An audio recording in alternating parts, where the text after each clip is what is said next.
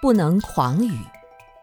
狂语是狂妄自大，很多人喜欢吹牛。社会上有些人很奇怪，我都不认识他，他却说和我是特别要好的朋友。有一次，有个人跑到妙果寺，我说：“你找谁呀？”他说：“我找达照法师。”我问他：“你找达照法师什么事情？”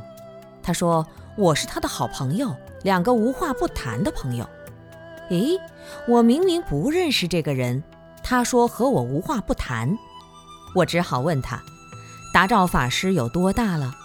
他说：“大概六十岁左右。”你看，还把我说的这么老。众生狂语的习气就是这么重，在社会上如此，在修行的场合中也是如此。有些弟子说：“我师父很厉害，他可是个开悟的人。”你们有没有这样讲啊？要这样讲就是大妄语。